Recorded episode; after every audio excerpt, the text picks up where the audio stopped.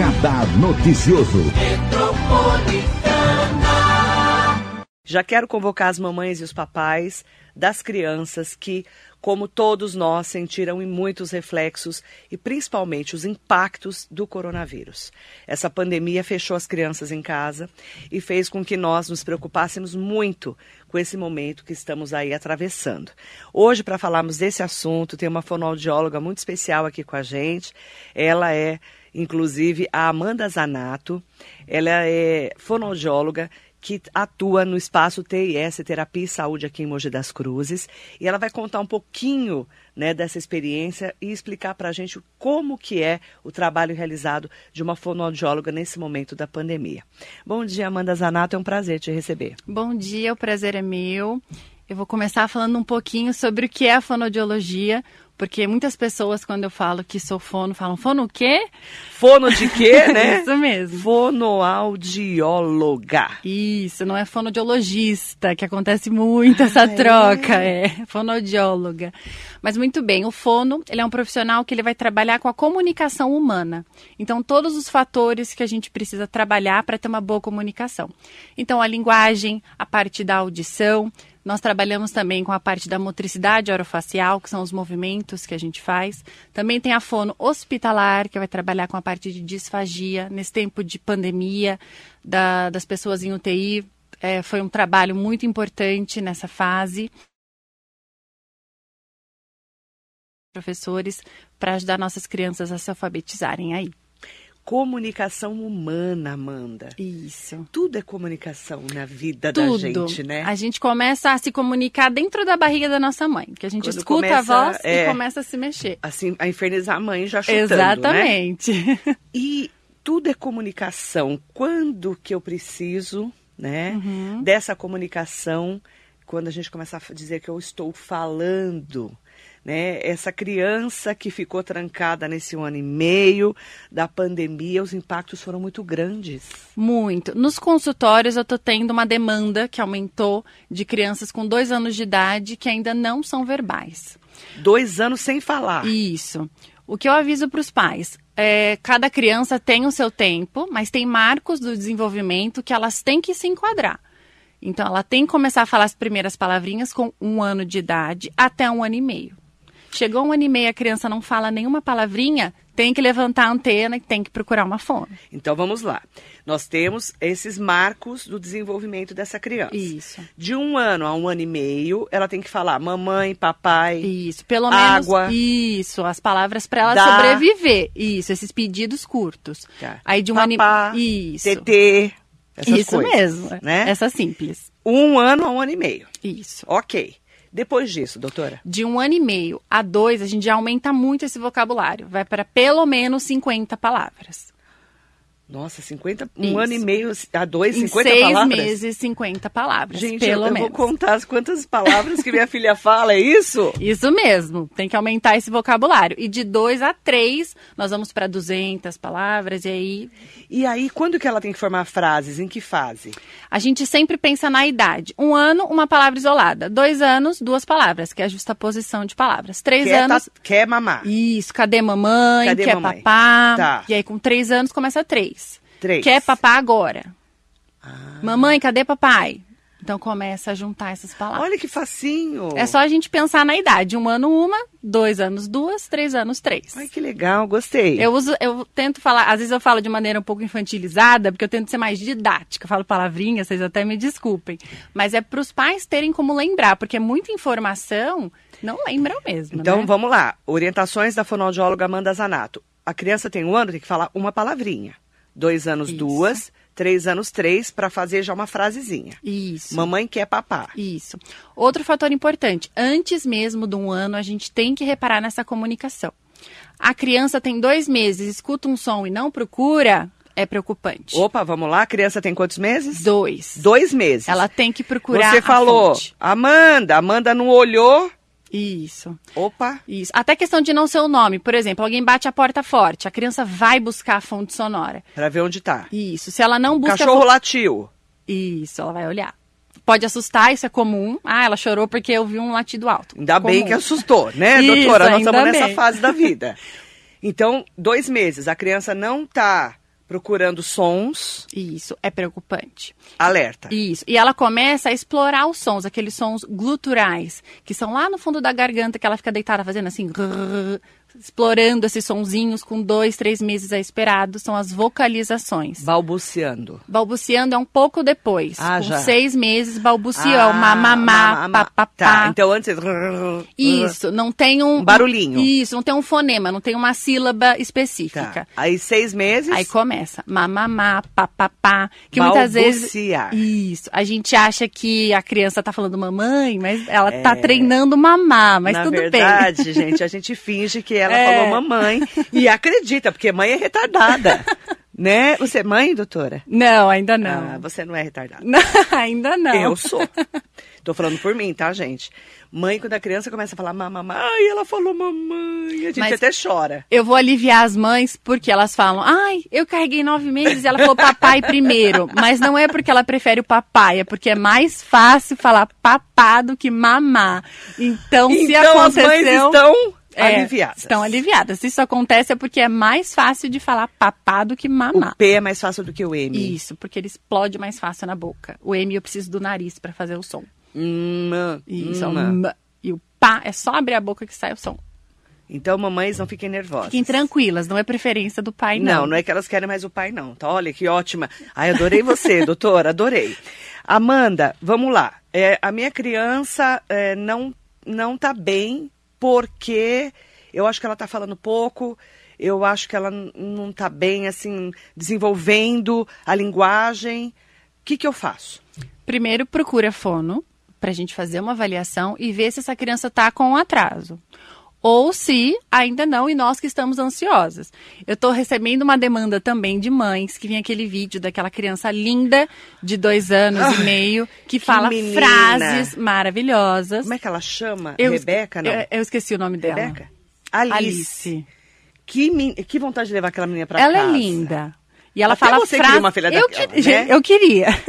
A menina chama Alice, ela tem dois, dois anos e, E meio, meio. e ela fala frases como se fosse uma jornalista. Isso, ela fala frases de cinco, seis palavras de forma espontânea. Que vontade de morder a menina e Sim. levar pra casa. Eu quero ressaltar que isso não é o esperado.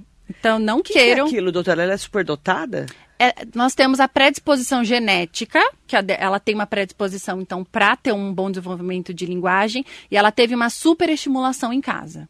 Ela é uma criança que não tem acesso a TV, celular, computador, ela fica com os pais interagindo e brincando O tempo todo. o tempo inteiro. Então, gente, se sua filha e seu filho não são como a Alice, não se preocupem. Não é, não é para ser, vai. É, não, é não esperado. culpem, né? Isso. Porque, é, eu, assim, claro que eu nasci faz 50 anos, tá, doutora? Vou pular essa parte. Minha mãe falava que eu era muito inteligente com três anos, que eu falava tudo com três anos. Assim, tudo mesmo, assim, coisas Sim. muito detalhadas, desde pequenininha. Mas isso aí é também uma predisposição genética. Isso. Então, não é. Eu era uma curva diferente das outras. Isso, não é Porque só as mães ambiente. comparavam, as mães de- dos amiguinhos comparavam comigo. E eu era diferente. Mas Isso. depois eu vi que eu era diferente mesmo, que eu era, né? Não vou comentar, né, doutora? O que eu era. Mas assim, eu falo que tem criança diferente, muito diferente. Sim. Tem, a- tem essa predisposição genética, tem fatores que vêm antes do, do nascimento.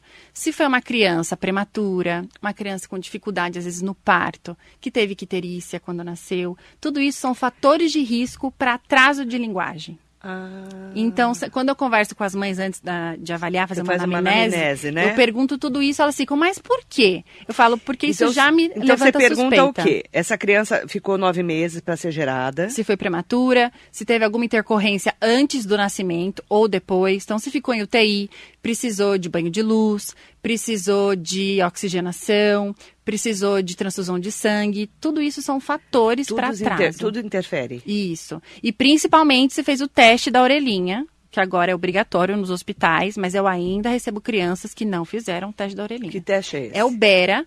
É um teste, é, ele não precisa da resposta da criança, é colocado uma sondinha na orelha dela, e ele faz um ruído e vê a resposta da nossa cóclea, para ver se a criança está ouvindo bem. Coclear aqui. Isso, porque Tá. se a criança não, não escuta, a criança não vai conseguir desenvolver a fala, porque ela precisa escutar e repetir o que ela está ouvindo.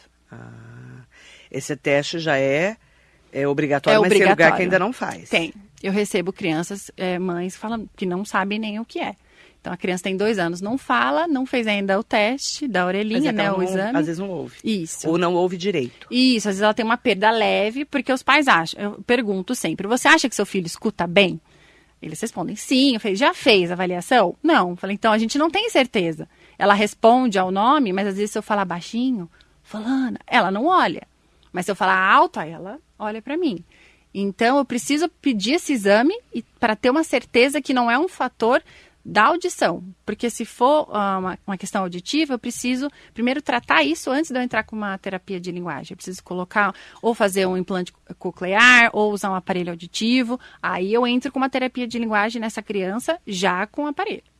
Como você cuida dessa criança? Essa criança chegou lá, você está falando que nos, nos seus consultórios, né, no TIS, Terapia e Saúde especialmente, tem crescido muito o número de mães e pais que estão procurando. Uhum. Falando, ó, minha filha está com atraso, minha filha está com atraso. Principalmente do zero aos três anos, Uhum. é isso? Sim. Como que, como que é feito esse tratamento? Aí você faz a anamnese com a mãe, Isso. O primeiro dia é só conversa com a mãe, para eu entender qual é a dinâmica familiar. Pergunto quem fica com essa criança durante todo o dia. Se é uma avó, um tio ou uma babá, eu peço para trazer também, porque eu preciso entender o que ela faz com essa criança no dia a dia. Depois eu faço uma avaliação só com a criança para eu ver se ela está com atraso. Encontrei o atraso, eu chamo a mãe e a criança para a sala, separo vários brinquedos e falo: agora vocês vão brincar que eu quero olhar um pouquinho. Porque eu quero ver se os pais estão dando um estímulo correto para a criança, porque isso é muito importante. o que, que é o estímulo, o estímulo correto? Por exemplo, acontece muito com crianças que são filho, primeiros filhos ou primeiro neto. A criança olhou para o que ela quer, a mãe já pegou. Então, eu falo para deixar Toda os mãe é assim, toda- né? Ô, doutora, pelo amor de Deus, você não teve filho ainda. Mas a mãe é xarope, ela fica doida, né? Quando o primeiro filho a gente fica assim. Sim. Eu falo, não. Deixa ele chegar até o objeto que ele quer, apontar, insistir um pouquinho, depois você entrega. E falar o nome do objeto. Ah, ele quer água? Você vai falar várias vezes de maneira exagerada mesmo. isso tem criança que fica só apontando, né? Isso. Se a criança prefere. a mãe, ela descobre o que a criança quer. Isso. Se a criança prefere. Com certeza ela vai preferir apontar do que falar, que é muito mais fácil. Para eu falar água, eu tenho que fazer várias, pensar várias vezes como eu vou movi- movimentar minha boca. Se eu for pedir água só assim, é muito mais fácil. É lógico, se funcionar, Deve pegar um monte assim. muito. De criança que fica apontando. Uhum. Apontar é várias. bom, mas só apontar Não, mas não. só apontando. Eu conheço Isso. várias. Várias, várias. É uma demanda. Ah, chega bastante pra mim é? essa demanda. O que eu falo pros pais é: espera um pouquinho. Às vezes eles falam: que mágica você fez? Porque eles saem da sessão falando dá. Eu falo: não, gente, porque eu não entreguei no primeiro Na hora. momento o que ele quis. Eu falei: ó, água, dá. Eu dou o movimento. Uma criança que. Compartilhado, ok. É uma criança é típica. Ela vai olhar pra minha boca, ela vai. Mesmo que ela não fale, ela vai tentar imitar. E aí, com o tempo, ela vai fazer ah, dá. Aí os pais falam, "Ah, você fez mágica. Eu falo, não, gente. A mágica É da imitação. fonoaudiologia, É, né? então, a mágica da, da ciência da fono. Mas eu não sou mágica, não. Então, assim, você vai, aí você olhou, vê como a mãe trabalha com aquela criança, ou quem cuida da criança. Uhum. E aí você vai desenvolver, é isso? Isso. Eu passo sempre orientação para fazer em casa, porque muitos, muitas crianças vêm comigo uma ou duas vezes por semana e isso não é o suficiente. Eu preciso que em casa seja feita uma estimulação correta. Então, eu passo é, dica, dicas para os pais de como trabalhar e faço a terapia sozinha, eu e a criança. Com essa pandemia, um ano e meio trancadas, Uhum. quais são os impactos que você sente no consultório? É, são- tem alguns fatores, né, que atrapalham nessa parte do desenvolvimento, porque a criança ela precisa do ambiente direto, que é a casa dela, o ambiente escolar, o ambiente social, então ela vai num parque, ela vai num shopping, ela vai, no, seja num cinema, ela vê diferentes é, formas de cultura, né, diferentes é, formas de arte, etc. E tem a parte é, familiar também do contexto. Então, o que acontece? Essas crianças não estão indo para a escola, onde elas ficam perto de outras crianças e elas imitam umas às outras. É mais reforçador para uma criança imitar outra do que imitar um adulto. Ah, por isso que a socialização é tão É importante. muito importante. Então, quando a mãe, por exemplo, esse ano e meio não contou, vamos lá. Mas a mãe e o pai muitas vezes falam: ah, não, eu não quero que a minha filha, meu filho vá para a escolinha. Certo. Isso é bom e ruim. Isso. Se ela tiver um bom estímulo em casa, ok. Mas se ela ficar em casa, na televisão ou brincando sozinha, isso é ruim. A criança não adianta você dar um brinquedo para ela e falar vai brincar. Ela não aprende a função do brinquedo sozinha. Eu preciso oferecer a função do brinquedo. Tem algumas coisas que ela observa o adulto fazendo no dia a dia e imita que a gente fala que é o simbolismo, que é uma avaliação que eu faço também para ver se a criança presta atenção no ambiente. Por exemplo, ela vê a mãe cozinhando e eu tenho panelinha no consultório, ela já pega e já mexe a, que ela colher. viu a mãe fazer. Isso, então ela pega o simbolismo. Ela vê a mãe fazendo, ela. Mas com a criança é melhor.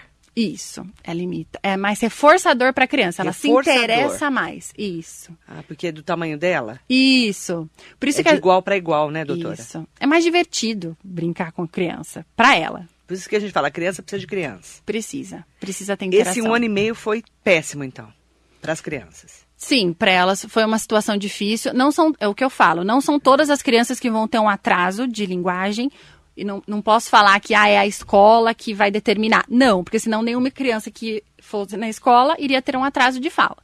Mas se é uma criança que já tem uma predisposição genética, uma, uma criança mais tímida, porque é a personalidade dela, e aí fica em casa, não acaba recebendo a estimulação que ela teria, a interação, e aí juntando tudo isso gera um, um atraso. Então, para essas crianças, foi bem ruim. E aí precisa de uma fonoaudióloga. Isso, aí tem que me procurar. Doutora, e, e as pessoas que não têm acesso? É uma. Isso eu Isso dá converso uma dor no sempre. coração, né? Eu converso sempre com a Eu Tati. gostaria que todas as Tivessem. crianças, mães e pais tivessem acesso a uma Amanda, a uma Tatiana, entendeu? Mas não é o caso, Sim. né? Eu converso sempre com a Tati sobre isso, porque eu sinto muita falta em Mogi de algo público, para eu ter para onde encaminhar. Porque eu recebo mães que fazem avaliação e na primeira sessão elas já falam assim: Amanda, eu não vou ter condições de manter os atendimentos. Eu tô sendo sincera. E aí eu tento fazer o, o que eu posso. Eu falo, então, ó, na próxima sessão vai ser só dicas para você. Você vem e eu vou te ensinar a estimular essa criança. Aí você daqui a seis meses volta para eu ver se funcionou. Mas serviço público na região eu não conheço nenhum. Nenhum. Eu sei que tem a PAI, mas aí são outros São casos. é- crianças especiais. é, es- específico, Aqui em né? Mogi está tendo sendo feito um trabalho para ter uma escola para TEA, transtorno do espectro Sim. autista. O deputado Marco Bertaioli já tem até o terreno que foi agora, né, está sendo doado. né? Na verdade, vai ser uma construção da prefeitura através de uma emenda do deputado Marco Bertaioli. Eu sei porque eu trouxe uma Uhum. representante do transtorno do espectro autista aqui de Mogi. E eles vão construir uma escola para autistas Certo. né? Só que é- aí a gente vai ter a construção, claro que a pandemia atrasou e tal. Uhum. Mas aí é diferente. É para transtorno do espectro autista, não é para crianças normais, entre aspas. Isso. É isso? Isso, é bem específico, é porque o, tá, tá crescendo muito essa procura por profissionais que trabalham com TEA. E quando eu, eh, eu comecei a estudar sobre autismo, era uma em 100 crianças que tinham autismo. Agora nós estamos em uma a cada 54. E diz que vai diminuir muito, né, nos próximos anos. Não se sabe ainda que fatores estão gerando essas crianças com TEA.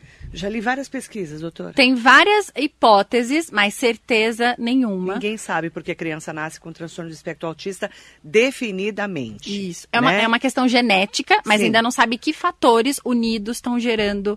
Ah, Diferente porque está aumentando. da Down que a gente já sabe, do síndrome Sim. de Down, né? Que, são Que é o cromossomo. Os cromossomos. Uhum. Então, olha que interessante. é, nós vamos ter aqui em Mogi, ainda vamos ter, tá? A gente vai começar a construir uma escola para crianças, né, e, e adolescentes com TEA, com transtorno de espectro autista. Temos a PAI, que é Crianças Especiais, né? Isso. Associação de Pais e Amigos Excepcionais, inclusive eu sou é, voluntária da PAI de Mogi legal. há muitos anos, que faz um trabalho fantástico. Mas para crianças que estão tendo esse atraso, especialmente também por causa da pandemia, não tem nada. Uhum. Não tem. Transtorno de linguagem, não tem. Então acaba sendo só essa parte Para particular. quem tem dinheiro, na verdade, para pagar. Sim. E é, é muito preocupante, mas ao mesmo tempo fico de mãos atadas. Nós É, eu tentamos. sei, você tem que trabalhar, tem que pagar boleto. Nós tentamos fazer o máximo. Eu converso com a Tati, falo, Tati, esse vamos fazer, tentar fazer um preço mais assim. A gente É, dá uma- conversa dá nos uma bastidores. engenharia, né? Uma engenharia. Falou, esse aqui eu fico um pouco a mais para dar mais instrução para a mãe, porque eu vejo o interesse, principalmente quando eu vejo que é uma mãe muito interessada, que tudo que eu falo ela tenta absorver de uma forma assim. Olha muito quando eu converso, ela já começa, quando eu, eu, conto, olha, provavelmente ele desde pequeno já tinha apresentado algumas características, era um bebê que falava pouco, ela já começa a lembrar, já começa, ai, então eu não vi, eu tinha que ter reparado antes, mas tem a falta de informação. E, e a mãe se culpa demais. Se culpa Como a mãe muito. se culpa, Amanda do céu. Nossa. Ela se culpa muito. E mãe que trabalha nossa, Sim. eu acho que ela pega um chicote e açoita. Sim. Você deve pegar umas 200 mães Se assim, Se culpam né? muito. E elas têm muita pressa da criança avançar. Tipo, agora entrou na fono, antes não tinha estimulação, agora tem. Então, quanto tempo a criança vai falar? E quer que a criança... Quer que seja rápido, e não é bem assim. O que eu, eu falo para os pais, é, ela tem que passar por marcos. Ela não vai pular.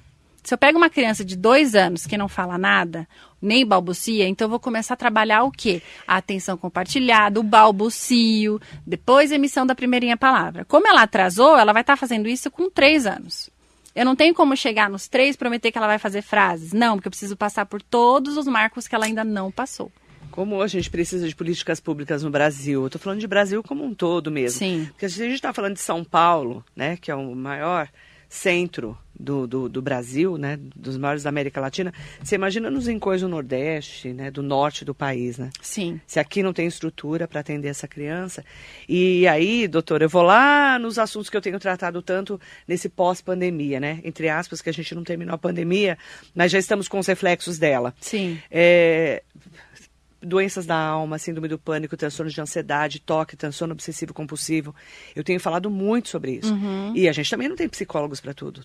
Não. Né? Entendeu? Você vê, você vê como a gente está defasado para enfrentar esses reflexos da pandemia? Tem uma carência na área da saúde muito grande, não só de médicos, não. da equipe multiprofissional. Isso mesmo. Porque fora do hospital, dentro do hospital ainda se consegue dar um é, jeito, mas a parte sai? fora é muito difícil. Isso para tudo, viu, gente? Nós estamos.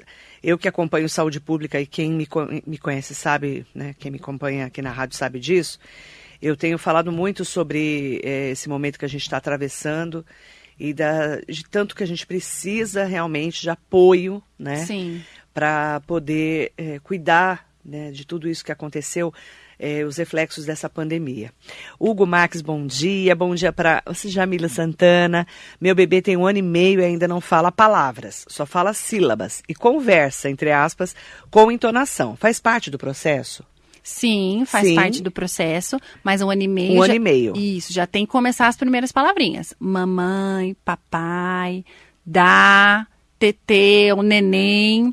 E eu preciso avaliar a interação dele. Ele é uma criança que ele está fazendo essas sílabas de maneira isolada, solta, ou é durante a brincadeira. Ou tá chamando ela, por exemplo, mamã. Isso, né? então tem que fazer uma avaliação para ver como está essa interação e essa função comunicativa da criança. É o principal, função comunicativa. Porque se ele fala sílabas quando ele está sozinho, da, ba, sem função, aí tem um Mas atraso. se ele está pedindo alguma coisa, é Isso, é diferente. Se ele está pedindo, é tá diferente. interagindo, Isso, né? Tem que ter função porque ele está falando. É, papá. Isso. Né, que ele está com fome. Muito TT, bem. né? Pedindo as coisas. Tem que ter toda uma, tem que ter uma interação, uma situação para analisar. Então, um ano e meio já era para estar tá falando algumas palavrinhas. Então, vale ir na fono, fazer uma avaliação para a gente ver se está tudo bem. Isso mesmo. Jamile, eu, eu, me solidarizo com você. Você teve um bebê no meio da pandemia. Isso mesmo. Cara, como é difícil. Fica de dica para Jamile. Para as mamães se ele fica muito Sim, tempo em tela. Se tiver, ah, claro, eu tenho certeza que não tem como deixar 100% sem uma televisão, sem um celular. Ah, eu já, ontem eu falei disso. É o meio Tirando que a gente a Tata vive. Werneck, né? Sim. Que fica o dia inteiro com a filha pra lá e pra cá, com o marido maravilhoso Rafael Witt, né? Que tem um dinheirão pra ficar anos numa pandemia. Sim. Mas a gente não é Tata Werneck, infelizmente, né, Jamila? Eu sei que você tem que trabalhar, ela trabalha online. Sim. Sei que ela também fica o tempo todo aí cuidando do bebê. Sim. Né? Mas não, nem todo mundo pode ficar Eu o tempo todo. Eu entendo que não tem como e tudo bem. A questão é, eu preciso que a, tenha um momento do dia que tenha uma interação de qualidade. Quer fazer, quer deixar a criança vendo TV? Sim, mas senta com ela, canta junto, faz o movimento da boca, ah, cantando para ela aquela olhar o modelo. pintadinha é útil, não é? Galinha pintadinha, Mundo Bita. Mundo eu, Bita eu sou é demais, eu né? adoro Mundo Bita. Muito vida é, é demais, né? É então, bom. aquilo é legal, você cantar com o bebê. Isso. Né? Ler pro Cantar, bebê, que eu, eu tenho dançar. certeza que a Jamile, que adora ler, que é jornalista também, Uhum. como eu, adora ler, deve ler para ele, né? E nas Essa interação, né? Isso. E nas histórias fazer bastante onomatopeias. Então, o cachorro au, Uau, au, o cachorro fez um uau, o gato miau, a galinha popó, porque são esses sons que eles vão começar a imitar. São os mais fáceis de fazer. Onomatopeias, as figuras de linguagem Isso. maravilhosas. Muito importante na hora de contar a história, na hora da interação. Então, em casa, É conta uau, miau. miau, popó, o bé da ovelhinha, tem vários. O avião, É, a vum, vaca o carro voando. bibi, tem tudo. Legal. Então, toda brincadeira que você vai fazer com a criança, dê som à brincadeira. Legal. Ótimas dicas. O Jacaré da Rodoviária de Arujá sempre conosco. Um beijo para ele. É, Fabrício Vieira Mamed, bom dia. Algum exame neurológico também identifica esse atraso na fala, doutora? Se for uma questão muito específica, nós temos duas áreas do nosso cérebro do lado esquerdo, que é a área de Broca e o Wernicke, que podem ter uma alteração. Mas seria uma alteração mais específica, uma criança que ah, tem um atraso global, então são casos Que bem é um específicos. atraso global, doutora? Aí é um atraso motor junto com a, a linguagem, não é só um atraso de Ah. linguagem. É um atraso muito grande de compreensão. Uma criança que você pode ver que o rosto dela não, é, não apresenta muitas emoções, ela é uma criança mais, né, paradinha. Então, tenha, é, são casos mais específicos para a gente usar um, Aí, uma imagem. Aí é, vai para o neurológico. Isso. Neuropediatra, por exemplo. Isso. Tá. Aí teria que fazer, por exemplo, uma criança que tem uma alteração no cerebelo, ela vai ter dificuldade de para andar, para fazer movimentos é, de pinça. Então, ela, na hora de pegar um brinquedo, De ela não pegar. consegue. E aí pode Então precisa acompanhar essa criança como um todo. isso, é uma né? avaliação global. Ela anda bem, ela pega tudo bem, ela Isso. presta muita atenção ou não presta atenção. Isso. Esse bebê tem que ficar muito sendo Muito. observado. Isso. Né? Por isso que precisa de olhar, às vezes, do profissional. Né? Isso. Muitas vezes é primeiro a avaliação clínica e aí levantando uma suspeita a gente pede o exame. Nunca é primeiro o, o exame. Porque Então, tem que ter uma queixa, uma causa é, antes, né? A criança é, realmente precisa. O pai e a mãe, a mãe e o pai, quem fica com essa criança, vai saber Sim, se ela está tão diferente das outras. Sim. Não é, doutora? Porque Sim. a gente compara muito esse bebê. sim. Né? Desde pequeno dá pra ver, por exemplo, durante a amamentação não olha pra mãe. Ela, interação. Você oferece colo, ela não estica os bracinhos pra você pegar ela no colo. Você coloca essa criança sentada com quatro, cinco meses, ela cai, ela não consegue ainda ficar durinha. Então a gente, você consegue observar essa criança mais mole. E aí é um, a gente vê que é um atraso mais motor, global, que precisa de uma Vou avaliação. perguntar uma- uma- um, um item muito interessante também. Obrigada pelas dicas, Jamile. Eu que agradeço. Um beijo, querida. Um beijo no seu nenê lindo. Eu, é uma pergunta que eu vou fazer que é da, da minha época, né? A minha época que eu falo assim, no século passado, doutora, você não tinha nascido ainda praticamente, É. no século passado era assim, a mãe tinha um filho ou uma filha que ela achava que era diferente, ela trancava aquela criança, guardava aquela criança. Eu tenho vários casos. E não comentava com ninguém. Porque muitas delas nem aceitavam aquela criança ser diferente. Sim. Claro que no século XXI, com tudo que a gente ouve de informação, isso está mudando bastante. Mas eu conheço pessoas que eu tinham ir- amigas minhas que tinham irmãos e irmãs com síndrome de Down, com TEA, com transtorno do espectro aut- autista, mas que a gente nem via essa criança. As mães tinham muita vergonha, muito medo. Uhum. Isso ainda acontece? Acontece, mas eu falo muito que ah, as mães elas estão num período de luto. Porque o que acontece? Quando você descobre que está grávida, você já planeja a, a vida do seu filho. Você já quer escutar ele falando mamãe, você quer ver os primeiros passos. E a partir do momento que você vê que ele tem um transtorno, principalmente quando é mais grave, né, um transtorno, uma questão que não tem cura, você entra nesse período de luto que você vê que você acha que muitas vezes você não vai conseguir passar por isso. Eu não sinto que é uma questão de vergonha. Eu sinto que tem mães em negação, porque é muito negação. difícil aceitar que isso aconteceu com o filho dela. Mas essas mães precisam de acolhimento, nunca de julgamento. E aí, nessa, nessa questão, as psicólogas entram muito forte. Eu, é, eu mesma encaminho, falo para as meninas da TS, falo, meninas, ó, tal mãe de tal criança, ela tá precisando nas sessões, ela fica muito incomodada ou chora, então ela tá precisando de um acolhimento que eu, eu só eu como fono não tô conseguindo oferecer, não tenho tanto conhecimento assim para fornecer esse acolhimento. Mas tem esse problema mesmo Ainda da mãe, tem. principalmente se culpar muito. Muito. Entrevistei várias mães é, que falam muito assim, foi muito difícil para eu aceitar Sim. Então, essa aceitação também precisa de uma equipe para ajudá-la. Sim. Tem mães que aceitam, que fala, fechou um diagnóstico de TEA. Ela fala, ok, bola para frente, agora Toca é estimular. Tem mães que ainda vão, claro que sempre, é, nunca é bom, sempre, né? É, é um momento difícil, né? Sim. Mas varia de mãe para mãe e ter esse acolhimento é muito importante. É importante falar disso porque eu tenho acompanhado assim muitas mães preocupadas uhum. Nesse momento da pandemia. Sim. Muitas mães. Assim, não sei se meu bebê está bem, não sei se minha criança está desenvolvendo corretamente, é, não sei se é, minha filha ou meu filho estão é, no, no momento certo porque não teve interação. Sim. Qual que é a mensagem que você deixa para essa mãe e para esse pai? O que eu passo para eles é, primeiro que a culpa não é de vocês. Começamos daí, desse pressuposto. Depois, precisa fazer uma avaliação para tirar essa dúvida. É muito bom que vocês tenham dúvidas, porque é sinal que vocês estão prestando atenção é. no filho de vocês, é. estudando sobre isso, porque vocês têm que saber o que é esperado, então vocês estão muito interessados. A partir do momento que vocês estão vendo que a criança não está se encaixando, precisa fazer uma avaliação. Tá. Então o recado é sempre atento com o filho de vocês e procurar ajuda. E procurar ajuda. Precisa procurar ajuda muitas vezes. Sim. Com certeza. Muito obrigada. Imagina. Para você, Amanda Zanato, fonoaudióloga da TS Terapia e Saúde. Coloca os dados para mim da TS Terapia e Saúde para maiores informações, tá? Aí a pessoa pode entrar em contato com a clínica, vocês têm psicólogas, fonoaudiólogas, tem mais o que mais?